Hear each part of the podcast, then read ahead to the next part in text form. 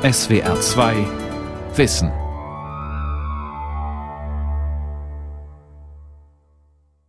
Mit der SWR 2 Aula und dem Thema Musterschüler, was Schulen und Hochschulen heute leisten müssen, am Mikrofon Ralf Kaspari.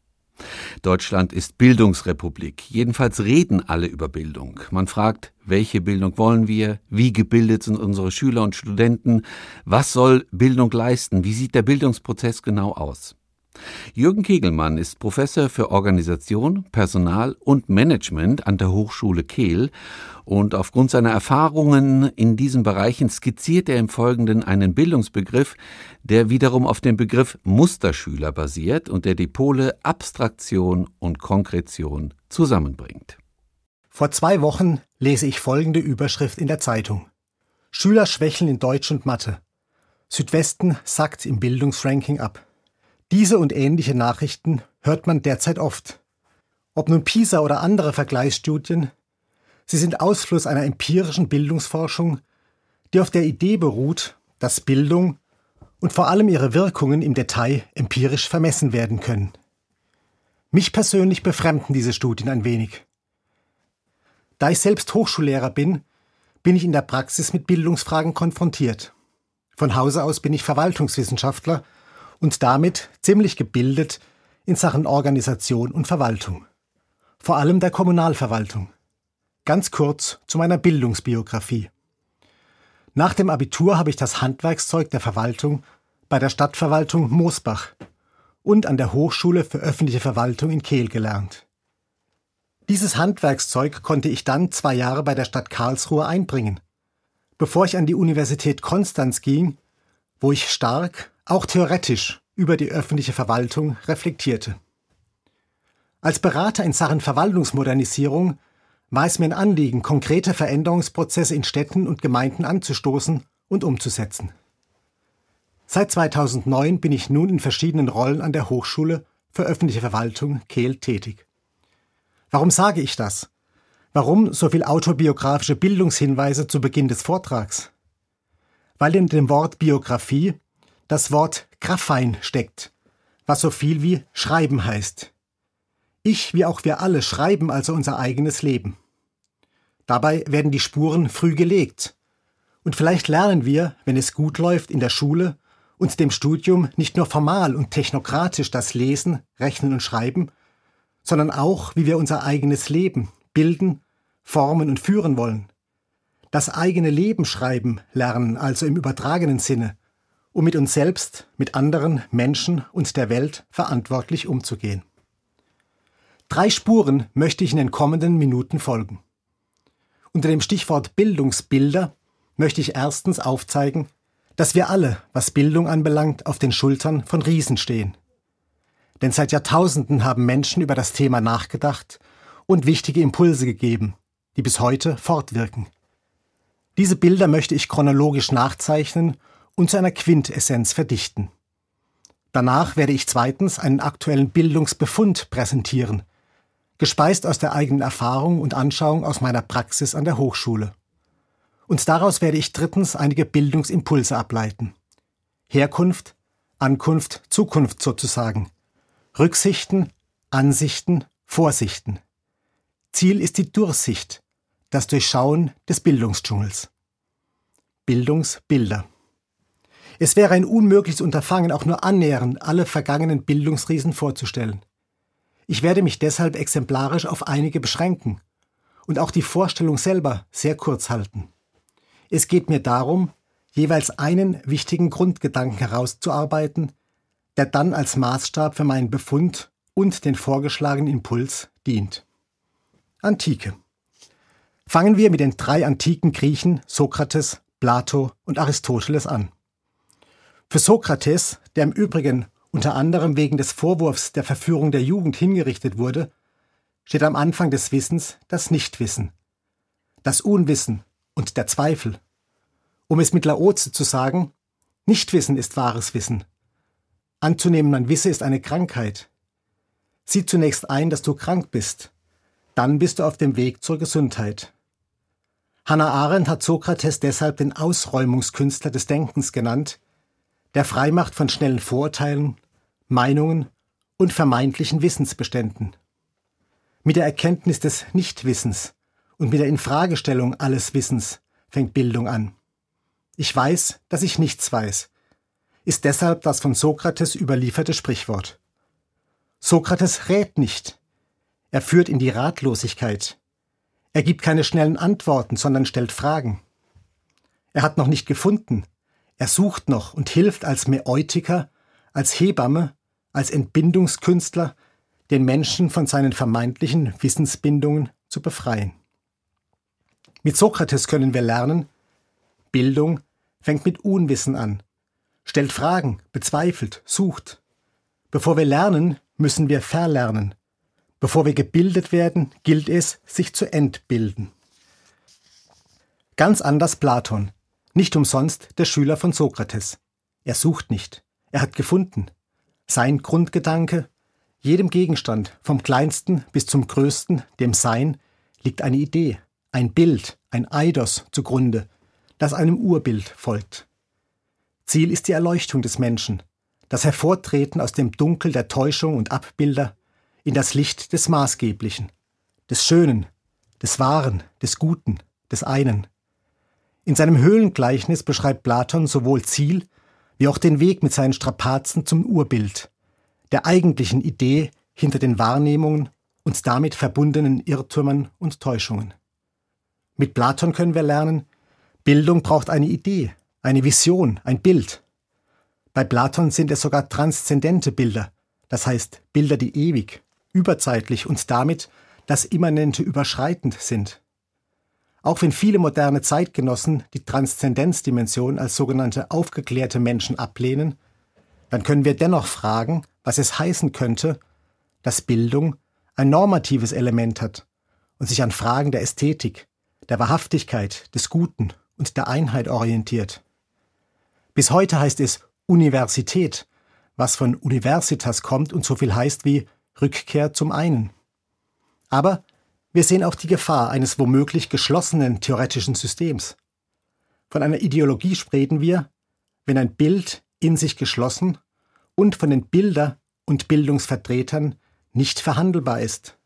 Dann wird aus Unum Einheit und Ganzheit, Totum und Totalitarismus. Da loben wir uns doch Aristoteles. Auch er kennt ein Ziel der Bildung, die Eudaimonia, das Glück des gelingenden Lebens, das nur durch vernünftiges Handeln erfolgen kann. Das wiederum erfordert detailliertes Wissen und ein intensives Studium der Empirie, der Welt des Lebendigen. So verfügte Aristoteles in seiner umfangreichen Bibliothek über alle damals vorhandenen 161 bekannten Staatsverfassungen und wertete diese systematisch aus. Nicht die Idee, das Große und Ganze steht im Vordergrund, sondern das Praktische, das Handeln und die Erforschung des Details. Insofern ist Aristoteles der Vorläufer der empirischen Wissenschaft. Denn er analysiert und systematisiert die Welt der Erscheinungen, des Realen und leitet daraus vernünftiges Handeln ab. Interessant übrigens gerade für mich als Verwaltungs- und Politikwissenschaftler, dass Aristoteles wie auch Plato den Einzelnen eingebettet sah in die Polis, in die Welt der Gesellschaft und die Gemeinschaft. Der Mensch ist nicht primär solitär, sondern ein Zoon Politikon, der seine Fähigkeiten in den Dienst der Gesellschaft stellt. Insofern ist Bildung und Tugendhaftigkeit nicht selbstreferenziell, sondern gesellschaftlich relevant und von höchstem ethischem Wert. Mit Aristoteles können wir lernen, den Dingen genau, detailliert und gewissenhaft auf den Grund zu gehen, zu analysieren, zu systematisieren und daraus Praxis und Handlungen abzuleiten, im Dienste auch der Gemeinschaft und Gesellschaft. Christentum und Mittelalter. Das Christentum steht einerseits ganz im Zeichen der Antike. Der Mensch ist das Ebenbild Gottes, das Imago Dei.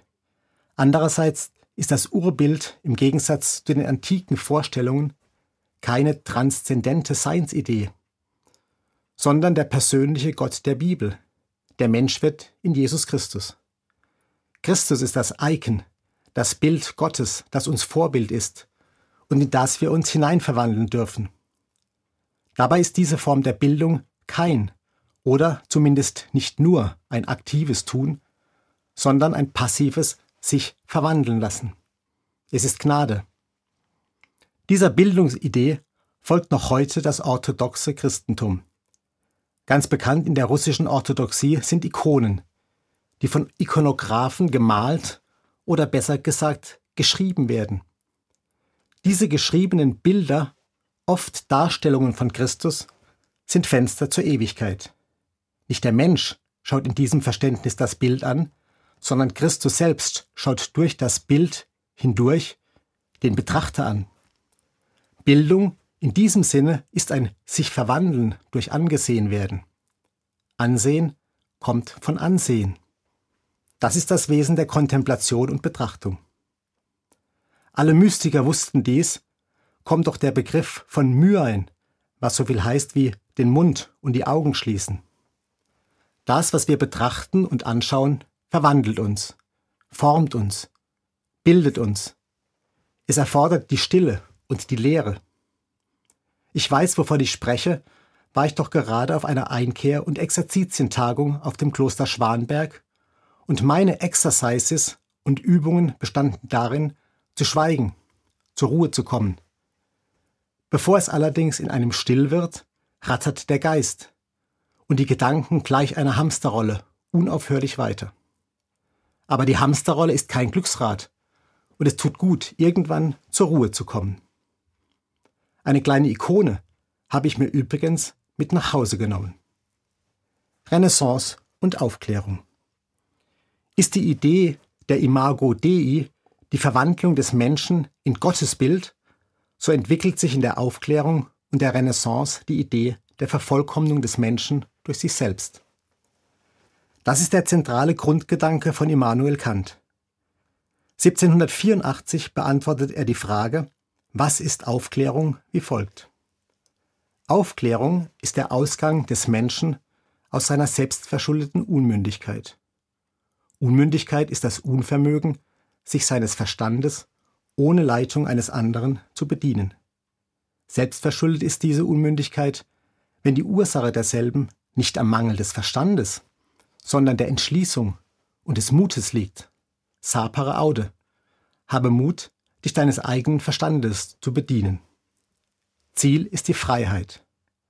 Bildung bedeutet Vernunft, Mündigkeit, Emanzipation, Freiheit.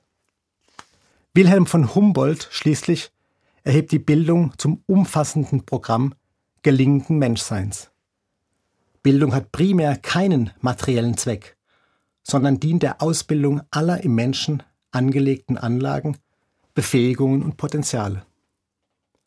Es geht um die Menschwerdung des Menschen, um die Personwerdung der Person durch Bildung. Damit ist sie kein Machen im Sinne eines vorgegebenen Plans, sondern sie ist immer Selbstbildung von innen nach außen. Auch wenn dieser Bildungsansatz individualistisch anmutet, ist er nicht egozentrisch. Selbstbildung meint immer zwischenmenschliches Eingebundensein und Weltbezogenheit. Mit Clemens Brentano könnte man sagen, der Mensch ist auf Erden, sich zu bilden und dann wieder die Welt. Damit wirkt der Selbstgebildete reformerisch an der geistigen und politischen Gestaltung der Welt. Er übernimmt Verantwortung. Bildung so verstanden ist auch ein Maß für die gelingende Wechselwirkung zwischen Individuum und Welt, meint somit eben kein weltfremdes sich selbst genügen, sondern vielmehr tätige und liebende Auseinandersetzung des Menschen mit seiner Lebenswelt und Umwelt. Bildung ist Selbstreflexion, Mitmenschlichkeit und Verantwortlichkeit. Sie ist Kopf, Herz und Hand und sie packt die Herausforderungen der Zeit mutig und konstruktiv an. Moderne. Die Kernidee der Aufklärung war die der Mündigkeit und auch der Zweckfreiheit der Bildung. Damit verbunden die freie Selbstentfaltung der individuellen Anlagen des je Einzelnen. Dies widerspricht primär einer Funktionalisierung der Bildung als Mittel zum Zweck. Aber auch das ist ein starkes Bildungsbild. Bildung als Funktion, als Mittel zum Zweck, seien es wirtschaftliche Zwecke oder politisch-gesellschaftliche Zwecke. Kennedy hat gesagt, es gibt nur eins, was auf Dauer teurer ist als Bildung. Keine Bildung. Das ist das Narrativ. Bildung als nützliches, ja unabdingbares Mittel, um in einer konkurrenzorientierten Welt des Marktes und der Ökonomie mithalten zu können. So hat die Europäische Union die Strategie ausgerufen, sich zum wettbewerbsfähigsten und dynamischsten wissensbasierten Wirtschaftsraum der Welt zu entwickeln. Dies ist die utilitaristische Position. Sie fragt nach dem individuellen und gesellschaftlichen Nutzen der Bildung. Lebenslanges Lernen soll individuell die Employability, die Beschäftigungsfähigkeit sicherstellen. Kollektiv geht es um die Zukunftsfähigkeit von Markt, Staat und Gesellschaft. Kernfrage ist, welche Kompetenzen gilt es zu entwickeln, um als Einzelner und Gesellschaft im Wettbewerb erfolgreich und vorne zu sein. Bildung wird so zum Garant für die Zukunftsfähigkeit insbesondere des Marktes und des Staates. Quintessenz. Fassen wir zusammen. Die Bildungsbilder haben gezeigt, es gibt nicht die Bildung an sich. Bildung ist ein ambivalenter, ein mehrwertiger Begriff. Es gibt verschiedene Aspekte und Ansichten, die zueinander in einem Spannungsverhältnis stehen und die zu je unterschiedlichen Zeiten unterschiedlich betont wurden. Fünf zentrale Essenzen bezogen auf Ziele und Weg der Bildung waren und sind erstens Bildung als Infragestellung, als Kritik, als Skepsis, als Nichtwissen, als Suchbewegung versus Bildung als Antwort, Wissen und Finden. Zweitens Bildung als Theorie, als Abstraktion, als Orientierung am Ganzen versus Bildung als Praxis, als Konkretion und als Orientierung an der Empirie und am Detail. Drittens. Bildung als Selbst- und Innenbildung versus Bildung als Anspruch von außen. Damit auch verbunden das Spannungsfeld von Bildung als Selbstzweck versus Mittel zum Zweck. Oder viertens. Bildung als Weg und Ziel zu Freiheit, Mündigkeit und Autonomie versus Bildung als Anpassung, Entfremdungs- und Abhängigkeitserfahrung. Fünftens. Bildung als Bildung von Kopf, Herz und Hand, Bildung als Denken, Fühlen und Handeln. Alle diese Bilder haben Stärken und Schwächen, Chancen und Risiken. So kann es sein, dass der mit Sokrates kritisch Fragende nie ins Handeln und Umsetzen kommt. Oder aus Bildungsabstraktionen und Bildungsideen können schnell Ideologien werden. Wer Bildungspolitik kennt, der weiß, wie stark ideologiegefährdet Bildungsdiskussionen sind. Da scheinen empirische Bildungsbefunde, die Orientierung an scheinbar objektiven Zahlen, Daten und Fakten unverdächtig. Aber irgendwann wird dann zu Recht gefragt, wo denn eigentlich eine tragfähige Idee bleibt und was Bildung wirklich will. Richtig schreiben, rechnen und lesen können führt noch nicht zur Mündigkeit, Freiheit und Kritikfähigkeit. Und natürlich ist Bildung immer auch Mittel zum Zweck, hat eine Funktion, einen gesellschaftlichen Zweck und Nutzen. Insofern kann ich auch dem utilitaristischen Bildungsbild etwas abgewinnen. Aber das Risiko besteht darin, dass die damit verbundene externe Verwertungs- und Wettbewerbslogik zu Lasten einer inneren Freiheit, Mündigkeit, Kritikfähigkeit geht. Dann sind die Prägekräfte von außen dominant und das eigene Bild verkümmert und wird verkrümmt. Nun möchte ich auf der Grundlage meiner Hochschul- und Bildungserfahrungen einen subjektiven Hochschulbildungsbefund verknüpft mit zukunftsorientierten Bildungsimpulsen geben. Er orientiert sich, wie könnte es anders sein, an einer Idee. Sie leitet sich aus dem Begriff des Interesses ab. Wir sind uns einig, dass Bildung, wenn es gut läuft, Interesse voraussetzt. Interesse kommt von Interesse, was so viel heißt wie dazwischen sein. Man sitzt zwar nicht gerne zwischen den Stühlen, aber meine Bildungsthese und Erfahrung ist, dass es darum geht, die skizzierten Spannungsfelder so zu verknüpfen, dass in aller Differenz und Unterschiedlichkeit doch ein gemeinsames Ganzes und eine gegenseitige Bezogenheit entsteht. Bildungsbefund und Bildungsimpuls. In meinem Studien- und Lehralltag stelle ich fest, dass von Anfang, schon in der Entwicklung der Curricula, darauf Wert gelegt wird, welche Lernziele erreicht und welche Kompetenzen entwickelt werden sollen. Dabei beschreibt die sogenannte Blumsche Taxonomie sechs hierarchische, standardisierte Lehr- und Lernstufen. Sie gehen über Erinnern, Verstehen, Anwenden, Analysieren, Beurteilen und schließlich Schaffen bzw. Schöpfen und Entwickeln.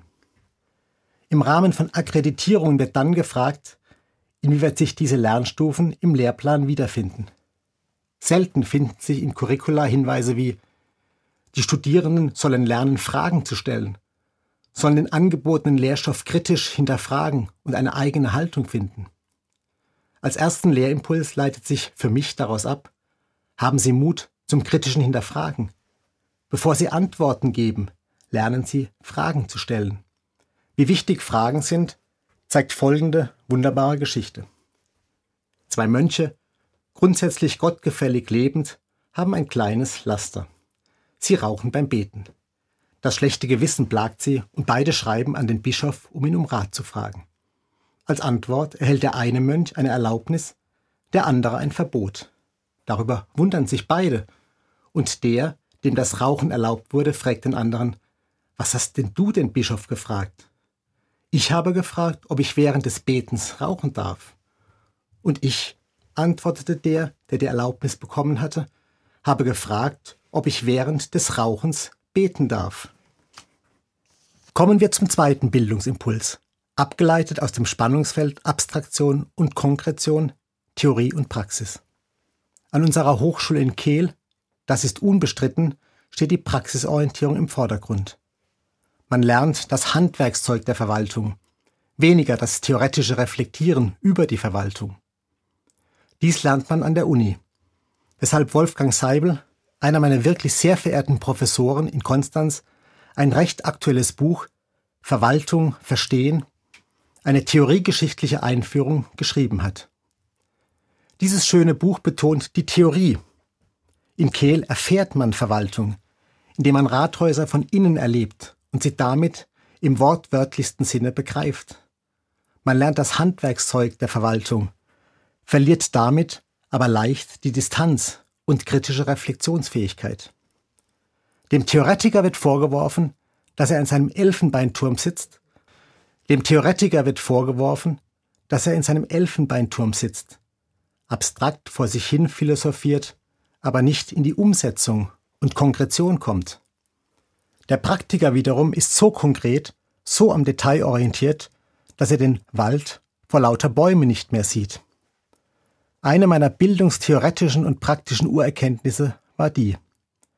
Zwischen Theorie und Praxis, Abstraktion und Konkretion liegt eine Zwischenebene. Und dies ist die Muster- und Pattern-Ebene. Das Muster ist keine Theorie. Es ist eine Ebene, die die Strukturen und Beziehungen, die Verhältnisse in ihrem Zusammenhang erkennen und damit auch gestalten lässt. Ein Musterschüler, wie ich ihn verstehe, ist nicht jemand, der auswendig lernt, angepasst und lernwillig ist.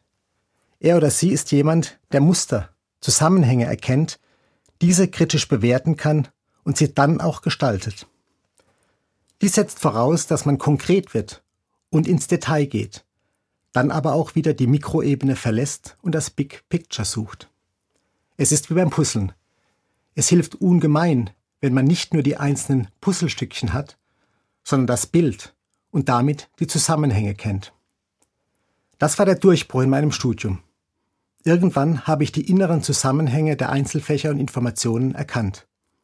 Ab diesem Zeitpunkt habe ich nur noch sehr gute Arbeiten abgeliefert, nachdem ich vorher zwei Hausarbeiten komplett vergeigt habe.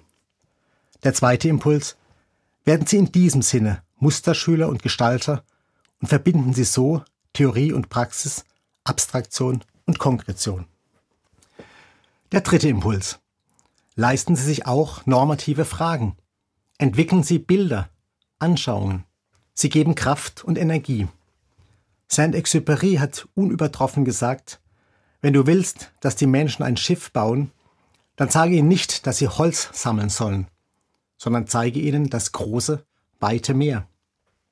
Eine normative Orientierung kann kraftvoll und wegweisend sein. Als Verwaltungsexperte lohnt zum Beispiel die normative Frage, wie wollen wir, zum Beispiel in Stadt, Staat und Gesellschaft gemeinsam leben und welchen Beitrag kann und muss die Verwaltung hierfür leisten. Da kann man sogar einmal die bereits erwähnten Transzendentalien bemühen. Was bedeutet für uns gutes Zusammenleben? Was ist für unsere Gemeinde wahr im Sinne von stimmig? Und wie kann dies in Einheit geschehen? Trotz oder gerade in aller Unterschiedlichkeit, Individualität und Diversität.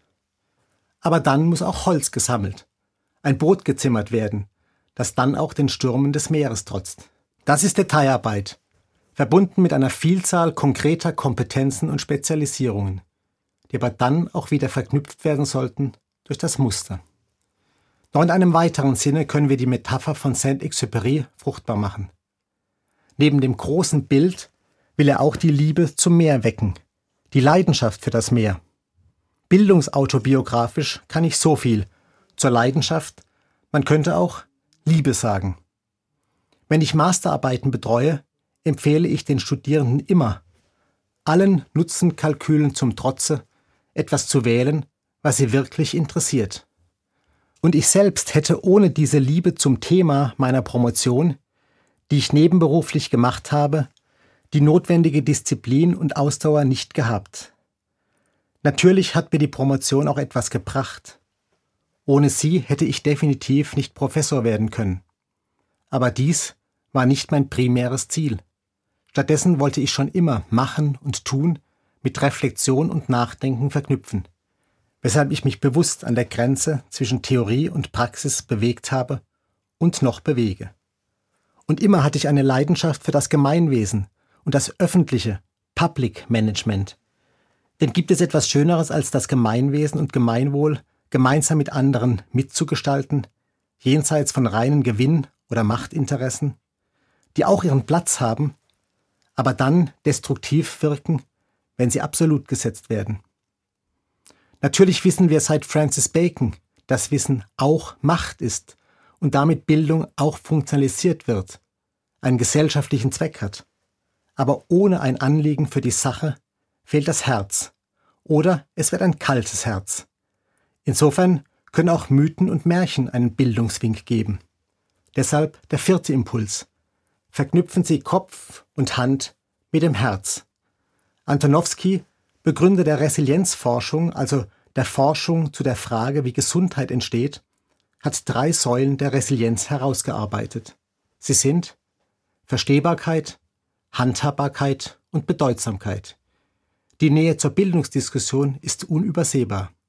Der Mensch will verstehen, er will handeln und dieses Handeln muss ihm etwas bedeuten, eben Kopf, Herz und Hand zu guter Letzt und zurück zum Anfang. Bildung hat etwas mit Perspektive, mit Durchblicken zu tun. Etymologisch haben Perspektive, Respekt, Aspekt und Prospekt einen etymologischen Zusammenhang. Perspektive heißt Durchblick.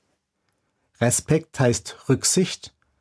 Aspekt bedeutet einerseits nicht sehen, bedeutet aber andererseits auch hin oder Ansicht und Prospekt heißt Vorsehen. Wenn Sie also respektvoll zurückschauen, sind Sie rücksichtig. Wenn Sie achtsam mit allen Sinnen hinsehen, werden Sie ansichtig. Wenn Sie prospektiv nach vorne schauen, sind Sie vorsichtig und das alles bedeutet dann, umsichtig zu sein. Das ist ein wirklicher Durchblick, eine Perspektive, die bis zum Grunde geht. Das ist Grundlagenforschung im wahrsten Sinne die dann zur Praxis wird. Mein letzter Impuls. Lassen Sie uns gemeinsam die Zukunft gestalten, man könnte auch bilden sagen, indem wir im oben genannten Sinne respektvoll, achtsam und vor- und weitsichtig mit uns selbst, unseren Mitmenschen und unserer Umwelt umgehen. Das ist die Aufgabe der Bildung heute und sollte an Schulen und Hochschulen gelehrt, gelernt und erfahren werden. Das war die SWR2 Aula mit dem Thema Musterschüler, was Schulen und Hochschulen heute leisten müssen. Sie hörten einen Vortrag von und mit Jürgen Kegelmann, Professor für Organisation, Personal und Management an der Hochschule Kehl. Sie können diesen und alle anderen Vorträge wie immer nachhören und nachlesen. Infos dazu finden Sie auf unserer Homepage www.swr2.de-aula.